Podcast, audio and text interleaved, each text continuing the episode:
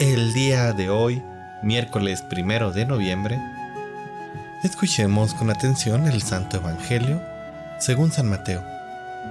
En aquel tiempo, cuando Jesús vio a la muchedumbre, subió al monte y se sentó. Entonces se le acercaron sus discípulos. Enseguida comenzó a enseñarles hablándoles así.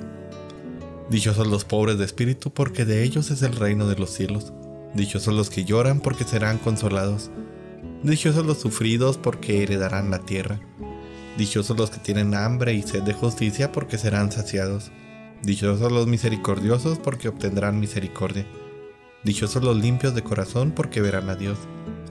Dichosos los que trabajan por la paz, porque se les llamará hijos de Dios.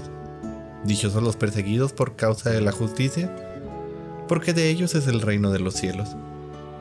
Dichosos serán ustedes cuando los injurien, los persigan y digan cosas falsas de ustedes por causa mía. Alégrense y salten de contento, porque su premio será grande en los cielos, puesto que de la misma manera persiguieron a los profetas que vivieron antes que ustedes. Palabra del Señor.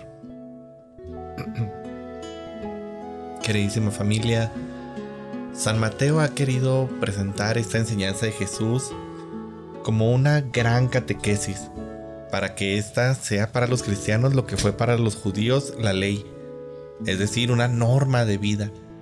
Por ello nos presenta a Jesús que como Moisés sube al monte y desde ahí instruye al pueblo. La catequesis empieza con la palabra bienaventurados que puede ser traducida como feliz o dichosos o quizás como las tres juntas al mismo tiempo. La palabra en griego significa una alegría profunda e interior que está relacionada con la palabra y el gozo. Y es con esta interpretación que resulta paradójico, de acuerdo a los criterios humanos, decir felices los que lloran, felices los pobres, felices los mansos, felices los perseguidos por ser cristianos.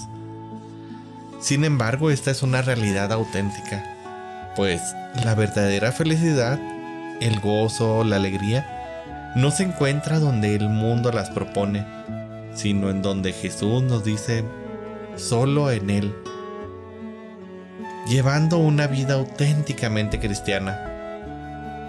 La felicidad la encontramos en el mundo y, bueno, más bien la felicidad que encontramos en el mundo, para, para ser exactos, es una felicidad pasajera. Sin embargo, la felicidad que nos ofrece Jesús y el Evangelio es una felicidad total, una duradera y definitiva.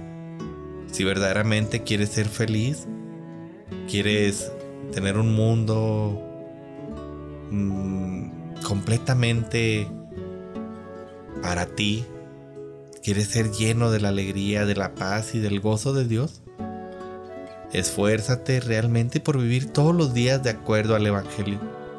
Es este camino y no otro el que nos va a llevar poco a poco, paso a paso a la verdadera felicidad.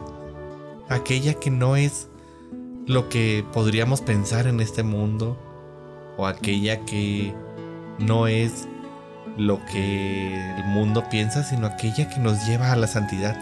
Y precisamente hoy primero de noviembre, Día de Todos los Santos, pues esa es la meta a la que debemos de aspirar. Una felicidad que nos lleva más allá, una felicidad que nos lleva a ese gran premio de la santidad y de poder estar toda la eternidad al lado de nuestro Señor.